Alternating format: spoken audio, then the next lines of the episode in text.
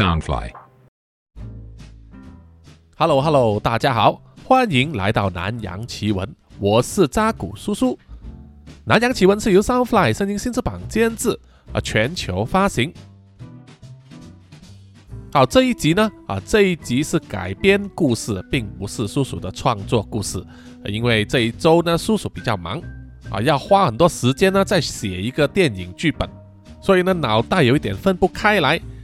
同一时间呢，又不想让这个南洋奇闻的更新啊有中断，毕竟要连续保持这三年来呢，从来没有断更过啊，这个记录呢是啊越来越难保持的，啊，完全是因为听众们啊对叔叔的厚爱，那么叔叔也不能辜负大家，让大家呢每个周末和星期一都有故事听。那么这一集呢，这个改编故事啊是来自一部漫画，是日本的漫画。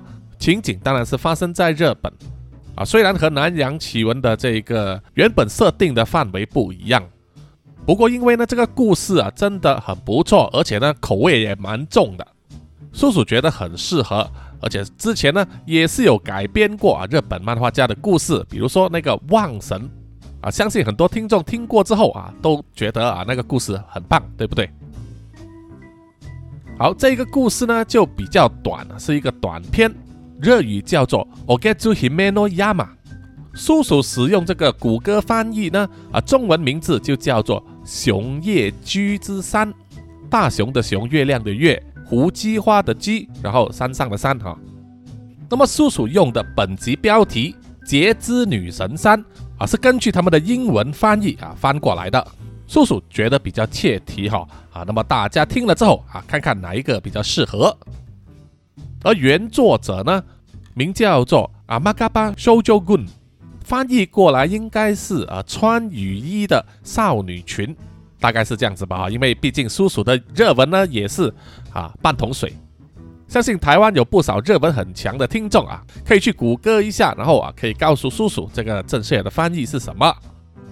啊，这位漫画家呢，他的画风啊非常的漂亮、写实、很细腻。而且同一时间呢，口味也很重，很重哈。叔叔呢，先此声明啊，所以听的时候呢，不要跟小孩子在一起哈。好，我们进入到故事里面。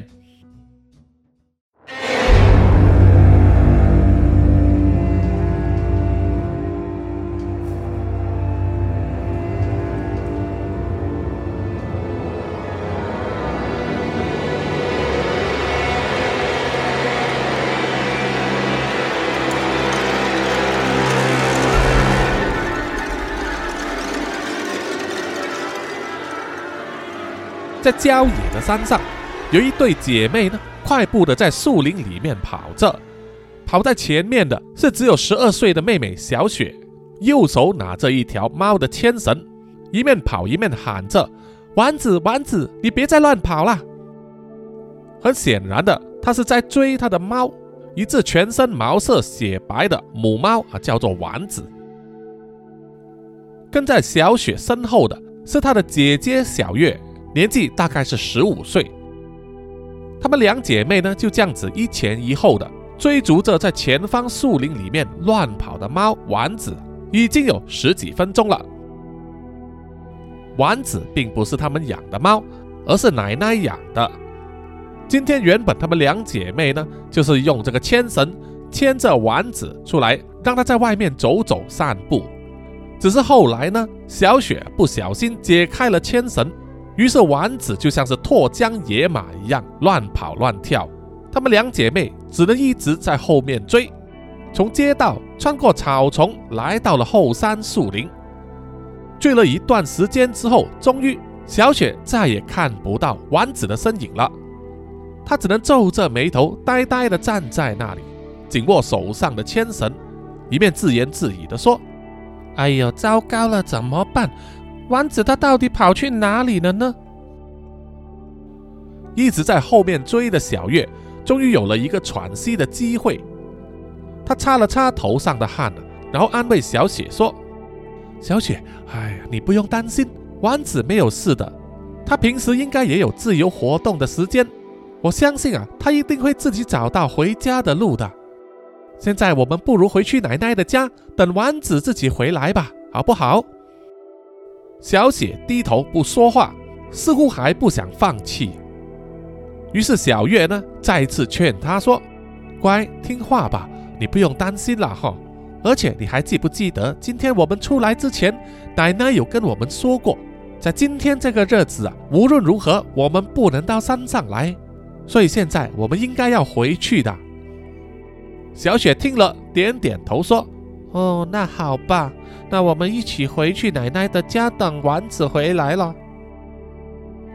听到小雪同意了，小月松了一口气，因为小雪呢有些时候会很顽固，怎么劝也劝不了。于是他就牵着小雪的手，就说：“好，那我们现在回去奶奶的家吧。呃，让我看看，我们现在应该往哪里走呢？”说着说着，小月才发现，他们追在丸子的身后。闯进了后山的树林里面，到现在才发现呢，他们失去了方向，完全不知道自己身在何处。小月和小雪本来就是来自都市的女孩，对这一片树林自然很陌生，再加上他们本来的方向感也不强，所以在树林里面迷路是在所难免的。小月带着小雪在树林里面走了大半个小时，兜兜转转，发现好像每一个点啊，他们都曾经来过，就好像一直在原地兜圈这样子，怎么样也找不到下山的路。啊，姐姐，我的脚又酸又疼啊，你还没找到路吗？小雪问。小月自己也非常焦虑，就只能回答说。哎，你这再忍忍吧，哈！我相信很快就找到了。你再坚持一下子吧，哈。于是他们又走了十几分钟，但是情况似乎依然没有什么进展。就在这个时候，小雪突然停下了脚步，呆呆地望向了某一个方向，然后说：“姐姐，你没有听见吗？我好像听到一些声音哦。”听到小雪的话。小月停下了脚步，往后望，只见小雪呢站着一动不动，用耳朵细心的听声音的来源。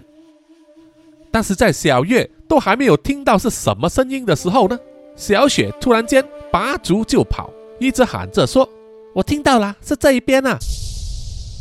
嘿，小雪，你别乱跑啊！你等等我啊！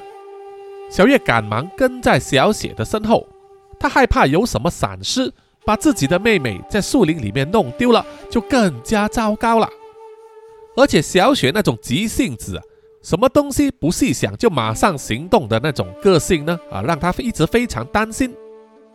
不过这一次并不是说没有发挥作用的，因为小月跟在小雪身后跑了大概几分钟之后，很快啊，小雪就带着她找到了一条山路。啊，这条山路明显的有人呢。刻意去除草，也有一些简单的石字梯级，明显就是有人特别为了上山下山而铺设的。小月看到了之后啊，就说：“哎，真的是山路啊，那真是太好了，这样子我们就可以回去了。”小雪手指着上山的路啊，说：“我听到声音是从那边传来的。”于是小月呢也竖耳静听。确实有听到细微的笛子声，一定是远处有人在吹笛子。那个声音很细微，如果他没有仔细听的话，很可能就会忽略掉。所以小月忍不住摸摸小雪的头，称赞她：“小月，你做得很好，尤其是你的耳朵，就像狐狸一样灵敏。”小雪也笑着回答说：“嗯，我知道，奶奶也曾经这样说。”于是接下来，小月就和小雪呢，循着笛子的声音，走在这条山路上。走着走着，他们就看见一个古老的鸟居。啊，听众们应该都知道鸟居是什么。啊，鸟居是日本神社的建筑物之一，一般上会漆上红色。啊，也有一些呢是保留原本的木头颜色的。啊，他们看到的这个鸟居呢。啊，虽然是红色，但是看起来年代久远。鸟居的两边还挂了好几个传统的纸质灯笼，还点亮了灯。小月看了也忍不住啊，自言自语的说：“哎，前方有神社吗？居然点起了灯笼，是不是要办什么祭典呢？”当时他们没有多想啊，继续走在这条路上，走着走着，终于前方的不远处，他们就看见了一座神社。神社正门前还有好几个人站在那里，背对着他们。再往前走几十步啊，小月就可以看见那几个背对着他们的人呢，身上穿着的是红色的祭典和服。后背有一个白色的陌生标志，下身穿着黑色的裤子，还有木拖鞋。从他们的身形看起来呢，那一批人都像是男人。到了这个时候，小月才突然间又在想起，今天早上他们在出门之前，奶奶一再提醒他们的话：今天呐。无论如何，你们两个绝对不能够上山去，就只有今天哦。奶奶说：“小月当然是问原因。”奶奶就解释说：“因为今天呐是神降临到山上的日子，如果看见神明的话，场面会是非常可怕的。”小月想起了奶奶的警告，心中感到不寒而栗，满满的不祥感涌上了心头。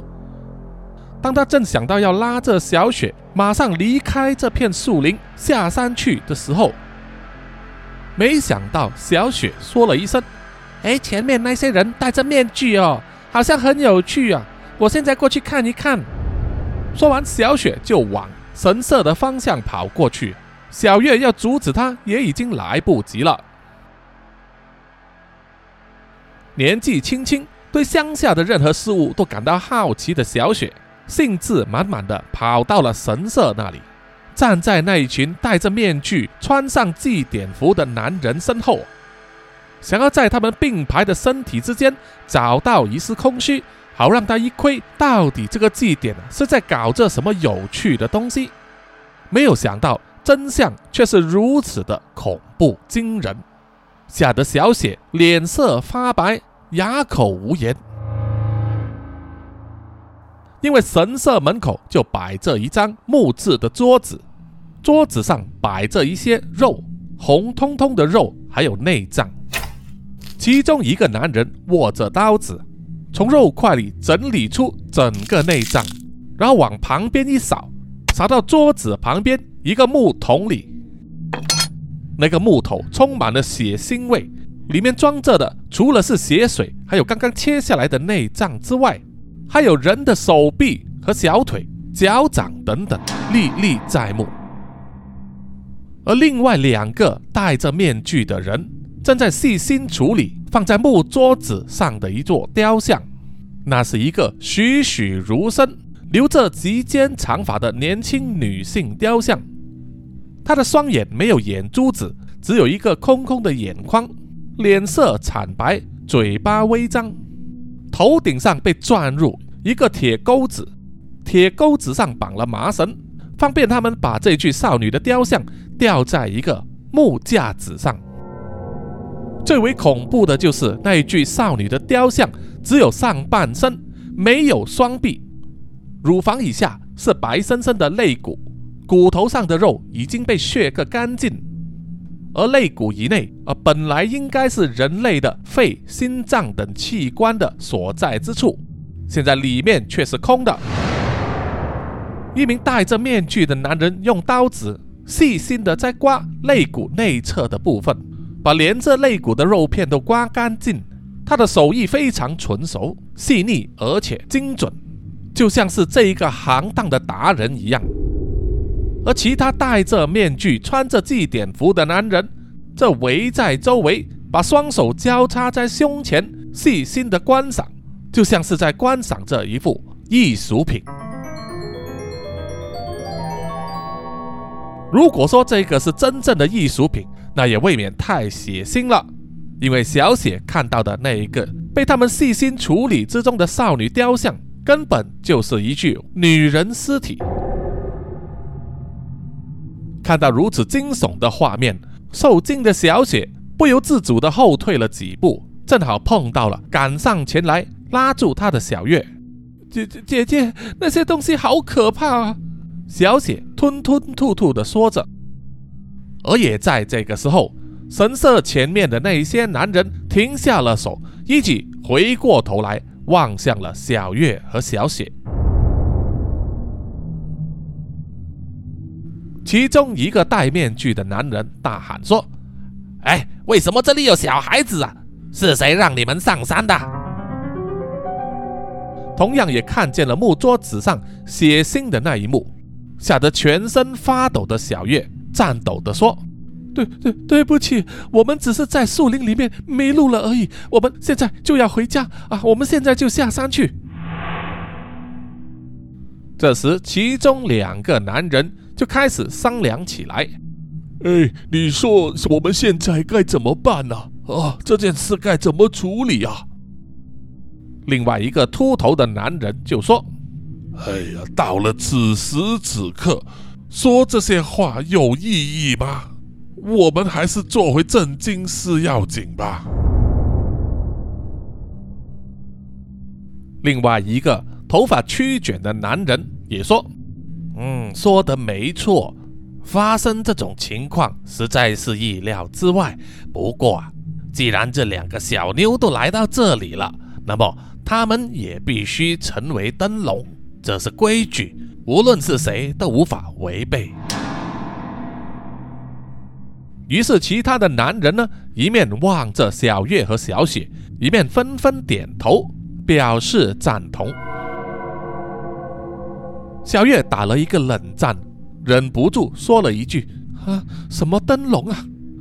这个时候，他斜眼一看，看见摆放在神社前面那一座少女雕像，然后脑袋就变得一阵混乱，因为太恐惧而无法思考。那些戴着面具的人慢慢的走向了小月，虽然看不见他们脸上的表情，但是他们狰狞的面孔。一定让人无法想象。小雪害怕的从后拉着小月的衣角，小声的跟她说：“姐姐，我们快逃吧！”但说时迟，那时快，一切都已经太迟了。其中一个男人很快就从后抓住了小月双臂的腋下，把她整个人举了起来，然后说。哦，你的身材不错，线条均匀，体重也不会太轻，真是做灯笼的好材料啊！说完，他就随手一抛，把小月整个人呢摔在那张木桌子上。木桌上残留的血液，还有人体脂肪，沾满了小月的衣服，还有她的脸颊，一阵腥臭扑鼻，让他几乎要当场作呕。小月想要挣扎，胡乱挥动她的手臂和双腿，可是那些围着她的戴面具的男人数量实在是太多了。一个人紧紧地按住她的双腿在木桌上，另一个按住她的左臂和脑袋，第三个男人抓住了小月的右手臂，紧紧地按压在木桌子上，然后举高右手握着的切肉刀。口气很轻松地说了一句：“第一步就是手臂。”小月还没有来得及做出反应啊，就看见他整个右臂连皮带骨被砍断了。小月呆呆地看着鲜血从手臂的伤口喷射出来，然后才痛苦的大叫，叫得撕心裂肺，把站在一旁目睹这一幕发生的小雪。也吓得脸青唇白，浑身发抖。小雪看着自己的姐姐在那张木桌子上，就像是一只被宰杀的猪，或者是在热锅中被油炸的活鱼。因为断了手臂的痛苦，身体剧烈的在挣扎抽搐。而那些戴着面具的男人们对小月的惨叫。无动于衷。其中一个人甚至还说：“哎呀，别再乱动了，你把血溅到周围了。不管再怎么挣扎，也只是徒增痛楚而已。”惨叫了几十秒之后，小叶脸色苍白，哭着哀求道：“对不起，请你原谅我，请你放过我吧，让我回家吧，求求你们了。”但是不管小月怎么哀求，那些男人依然要做他们的正经事。小月的左臂被抓住之后，利刀一挥，他的左臂也齐肩被砍断。小月又痛得浑身扭动，乱动乱跳起来。其中一个男人只得拉住她的头发，硬把她的身体呢按压在木桌上，直到小月因为流了大量的鲜血。身体变得极为衰弱，慢慢的不再动了。光头的男人捡起了小月的两只断臂，就把它丢进旁边的木桶之中，然后对另外一个人说：“哎，你来搞定他的双腿，可以吗？”那个男人点点头，拿起了锯子，笑着说：“行，没问题。你看他的腿多细呀！”这应该比锯树干还容易吧？已经痛得意识开始模糊的小月，口中呢喃的说着：“不，不要，求求你们不要啊！”但是这些话说了都没有用，那个男人毅然拉动锯子，把小月两条细长的大腿从臀部以下的部位活生生的锯断了。看着小月的断腿从木桌子掉落到地上，小雪吓得跌坐在地上，失禁了，裤子都被自己的尿弄湿了。到了这个时候，躺在木桌子上的小月就像是人棍一样，四肢都被切断了，不断的流着血，只能在桌子上苟延残喘。一个男人走上前。把小月身上穿着的衣物全部脱掉，然后用手指呢拨开小月的眼皮，检查她的瞳孔，然后说：“嗯，她流了那么多血，已经差不多了。”吓得尿失禁的小雪哭着大喊说：“ 求求你们！”不要再伤害我的姐姐了，呃，我只是想追回走丢的丸子而已。我们并没有想到要上山的，姐姐，你不要死啊！一个男人走过来，打了小雪一记耳光，然后责骂她说：“够了，你不要再闹了，这是一个非常重要的祭祀。”绝对不容许你们这些熊孩子来捣乱！躺在木桌子上已经奄奄一息的小月，听见了小雪的哭喊，只能用生命最后一口气呢喃的说着：“没事的，小雪，我不会死的，我们一定会一起回家去的。”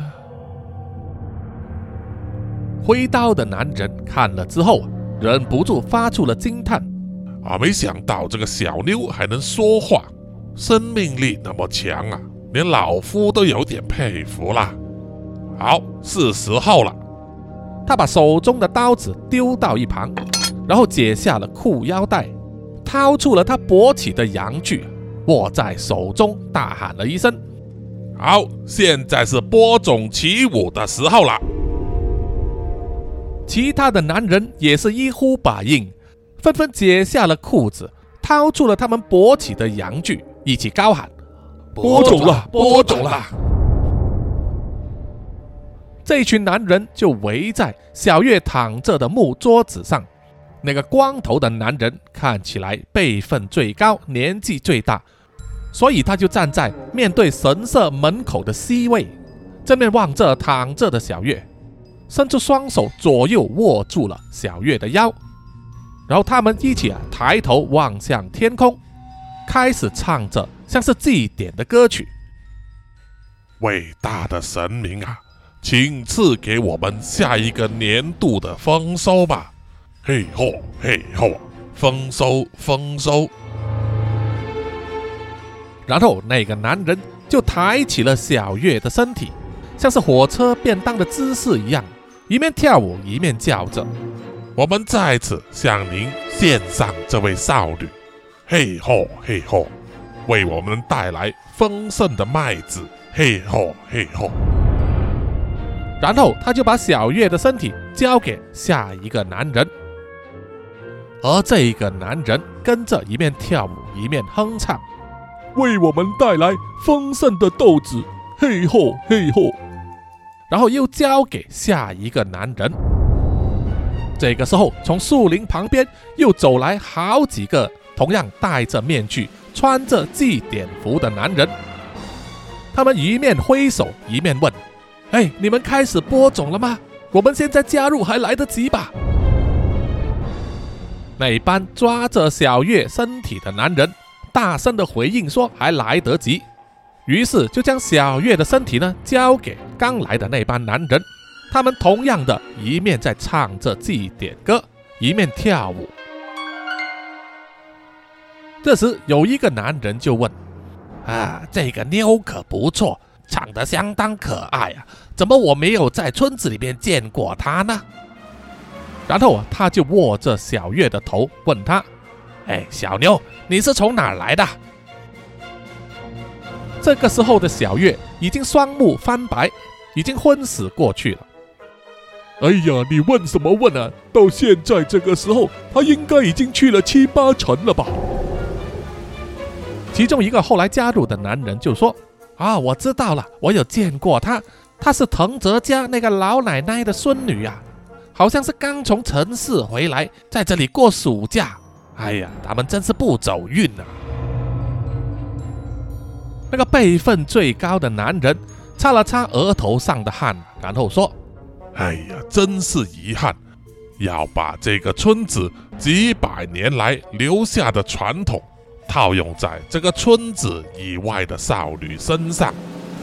但是啊，为了我们村子好，为了我们村子能够年年丰收，就委屈你了。”请原谅我们吧。其他的男人也一起齐声向小月道歉。当所有男人都陆续啊做了这个播种的舞蹈和动作之后，他们把小月的身体放回在那张木桌子上。经过一番折磨之后，小月已经了无生气，生命之火已经消失。一个男人走上前来。把小月的眼珠子也摘掉，留下两个空洞的眼眶。然后，那个辈分最高的男人从神社里面拿来一支看起来年代久远的铜剑。那把铜剑虽然古旧，却非常锋利。他再次站在神社门口木桌前面的那个 C 位，高举铜剑，大喊一声：“好啦！”现在是最后的仪式了，我以熊月姬之剑在此向神明发誓，我们村子将会世世代代遵守承诺，为神明献上祭品，以此为证。说完，那个男人就把手中的铜剑直接把他的肚皮破开。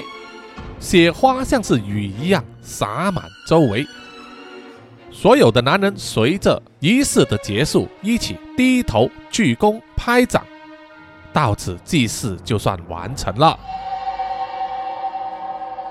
接下来的那几个男人就从工具箱里面拿出各种道具，像是达人一样细心的处理小月的尸体，把她的内脏整理干净。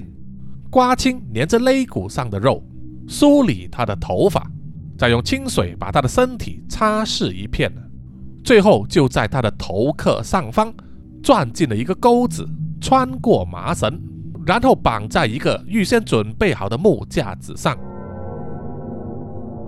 随着夕阳西下，阳光变成金黄色，斜斜地照进了神社。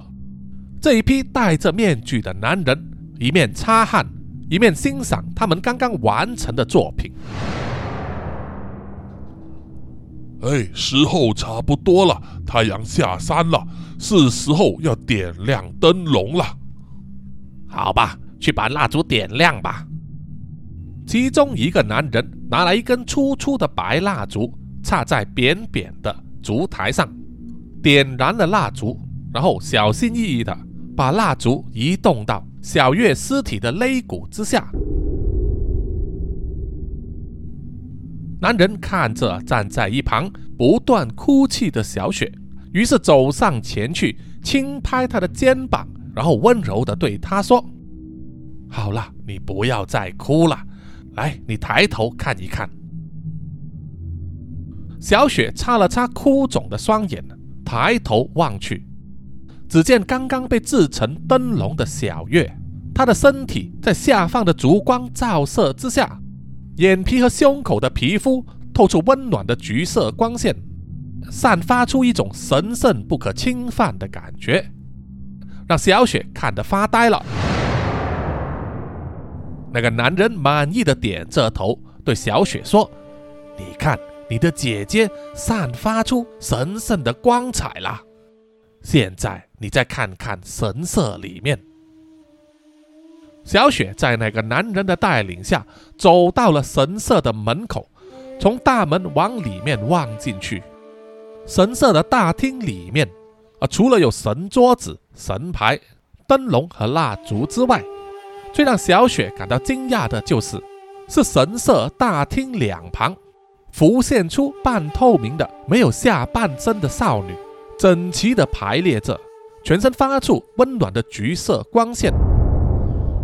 而在最靠近神社入门处并列排队的两名少女，一个正是小月他们刚刚来的时候所看见的那个少女塑像的模样，而另外一个自然就是小月了。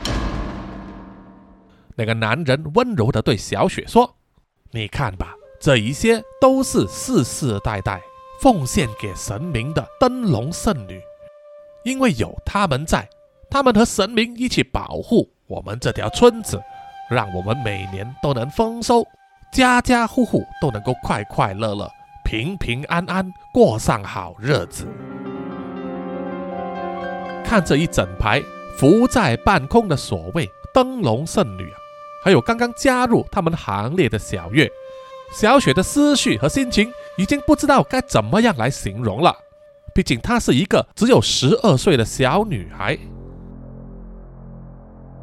说完话之后，那个男人拉着小雪走出了神社，来到木桌子旁边，然后随手抓起了切肉刀，就对小雪说：“好了，现在就轮到你了，你可别乱动哦！”小雪吓得大叫一声。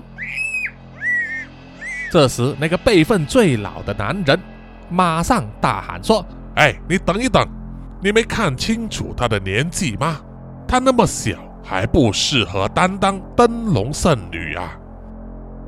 另外一个男人也附和说：“是啊，没有错啊，我们应该奉献的是风华正茂、体态成熟完美的灯笼圣女啊！”那个男人听了之后，沉默了一阵子，慢慢放下了刀，然后说：“啊，说的也是啊，呃，不过……”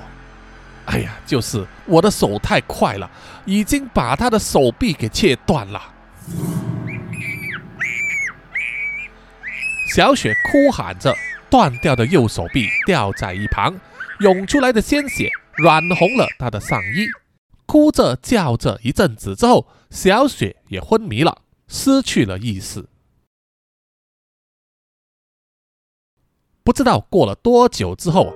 等小雪醒过来的时候，她发现她就在奶奶的背上，而奶奶温暖的体温给她一种安全感，让她放下心来。奶奶，小雪呢喃着：“你醒来啦，小雪。”“呃，奶奶，我刚才好像做了一个噩梦啊。”奶奶摇摇头。轻声的安慰小雪说：“没事的，现在有奶奶在，一切都没事的。”听到奶奶的话，小雪感到格外的安心。她抬起头，看见天空满是星星，周围吹起微风，让她感到很舒服。奶奶背着她走在乡间的小路上，前方不远处就是奶奶的家。而之前在树林里面走失的猫丸子，现在居然就跟在奶奶的脚边，陪伴着他们一起回家。小雪看见了丸子之后，忍不住说：“哎，丸子，你回来了！你真的从树林里自己找到路回家了。”丸子叫了一声，似乎是向他做了回应。接着，奶奶就说：“哎呀，小雪，我不是交代过你们，今天无论如何不要上山去吗？”“嗯，对不起，奶奶。”“哎，算了算了，现在一切都没事了啊，不用担心。再过四年。”就轮到你啦！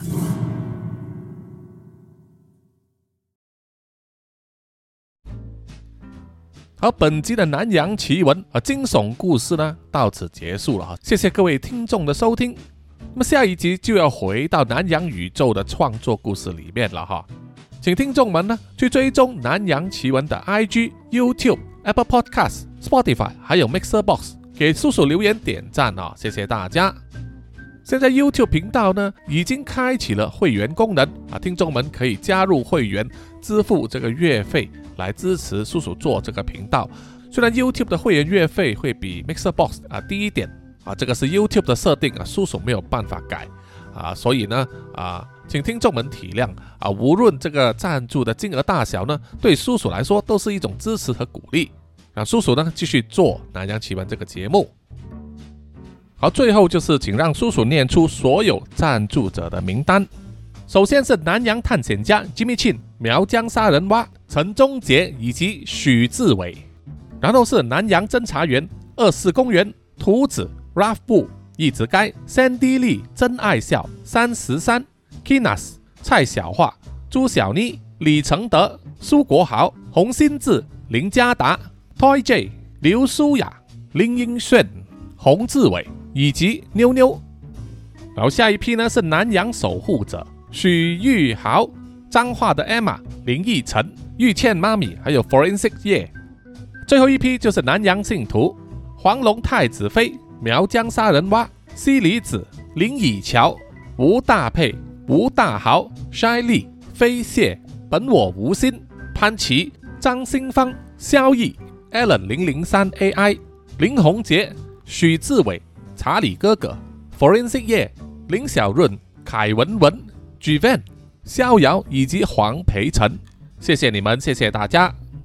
OK，我们下一集再见，拜拜啦。